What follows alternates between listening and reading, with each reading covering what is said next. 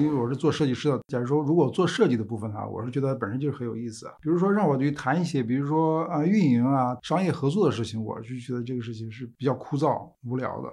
我也尝试变成一个观察者吧。比如说当对方在跟我聊非常商业的时候，我在看他怎么说话的，他是怎么想的，他的出发点是什么样的，他是怎么变成这么一个商业的人，说了这么多这么多一套一套一套，他的思维模式为什么跟我差异这么大？这个时候就变得有意思了嘛，变成一个故事性了。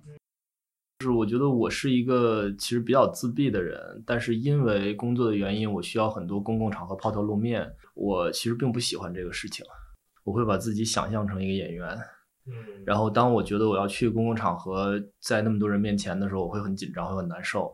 但是我要想，我要是在公众面前做了一个演了一个戏，然后其实你要穿的很正式，很不舒服，我就认为那个是我的戏服。那样的话，我就会变得很兴奋，然后我就觉得这件事儿好像不那么难熬了。嗯。我觉得可以去做一些就是你力所能及的事情，但是呢，好像可以很快的又可以给身边的人带来一些就是反应，让他们觉得说，哎，这个东西我接收到了之后，我有一些提升。比如说，就是身边的人给我送了一枝花，就是让我去种啊什么之类的，然后立刻，哎，我就觉得，哎，这个花开了，就觉得挺好玩的。就是会有些产品是是办公，然后与运动结合，和你去做一些呃仰卧起坐和俯卧撑。嗯，就是你工作累了的话，大脑。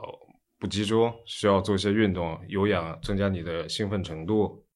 因为我看你们这里也有很多人在办公嘛，你不一定说要在你的工位上去工作，我可以在咖啡店里开个小会聊个天。像我们两个人碰工作的话，我们就很喜欢来你们这里去聊聊天，逃离一下，就是逃离吧。逃离对对，其实会缓解很好。那实在是真的消极不得了，换工作呀。没有活力，我很难迈出第一步。但是我后来发现，其实人是有一个惯性的。就是我转不起来的时候，我就真的不想转。但是我一旦动起来，找一个切入点，我开始动起来的时候，我就动起来，就停不下来。找一个比较急的，或者是当下必须处理的事情作为一个切入点，然后开始做起来了之后，这个思维还有这个整个人的灵活性就完全起来了。就是你把它当成个游戏，就是你要把它当成游戏的话，你就要自己设定的游戏规则。然后游戏规则，比如说时间，我就要规定自己我什么时间完成什么样的事情，就像一级级通关一样，把它当成一个 game 的心态去玩嘛。